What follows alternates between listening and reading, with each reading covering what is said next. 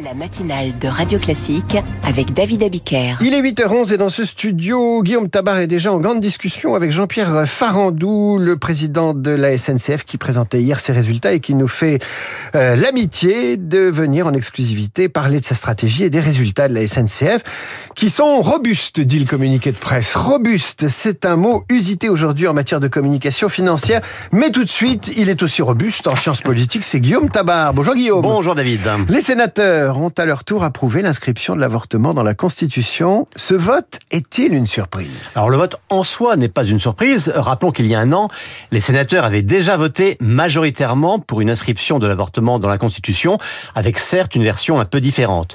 Mais ce qui est une surprise, c'est l'ampleur du vote. 267 voix pour, 50 contre. 50 contre seulement euh, dans une assemblée dominée par la droite et que l'on présentait comme conservatrice. Alors ce qui s'est passé, c'est que ces dernières semaines, eh bien, il y a eu un fort glissement interne à la droite sénatoriale. Euh, Souvenez-vous, les sénateurs avaient voté majoritairement la liberté reconnue à la femme d'interrompre sa grossesse. Or, le texte voté à l'Assemblée parle de liberté garantie, une formulation plus contraignante.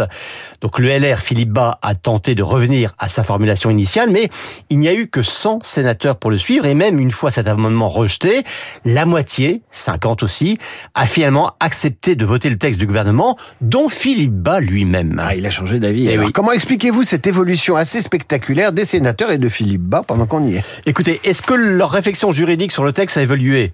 Euh, Un texte qui, rappelons-le, ne visait pas à préciser les modalités de l'avortement, mais simplement à modifier la Non, le contexte juridique n'a pas évolué. Il faut donc bien admettre que les sénateurs ont été sensibles à une forme de pression sémantique et symbolique.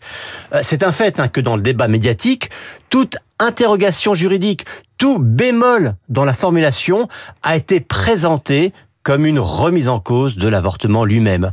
Or, si on prend toutes ces voix qui sont exprimées, non seulement aucune n'a contesté l'avortement, mais toutes ont même réaffirmé y être attachées. Certains, comme Gérard Larcher, pensaient que la Constitution ne devait pas être un catalogue de droits sociaux et sociétaux. Était-ce illégitime de poser la question? D'autres préféraient une autre version dont l'adoption aurait eu pour seul effet de décaler le Congrès de deux ou trois semaines. Vous voyez qu'on était quand même loin d'une terrible menace planant sur l'IVG que certains ont voulu brandir. Mais symboliquement, on a imposé une lecture binaire pour ou contre l'avortement, eh ben, cette crainte de passer pour d'affreux ringards, pour d'affreux réactionnaires, a fait changer nombre de sénateurs LR et centristes. Emmanuel Macron a aussitôt convoqué le Congrès lundi. S'agira-t-il d'une formalité? Oui, une simple formalité. Hein. Assemblée et Sénat, il y a eu en tout 80 votes contre sur 900 parlementaires. Et on peut même parier hein, que le match étant désormais plié, le chiffre des opposants va encore baisser.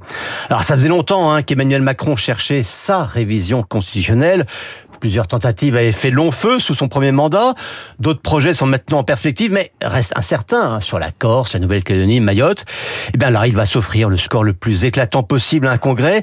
L'ironie, c'est que c'est quand même une initiative initiale de l'insoumise Mathilde Panot, relayée par un Sénat de droite, qui va offrir au chef de l'État son premier congrès réussi. La constitutionnalisation du droit à l'IVG sur les rails.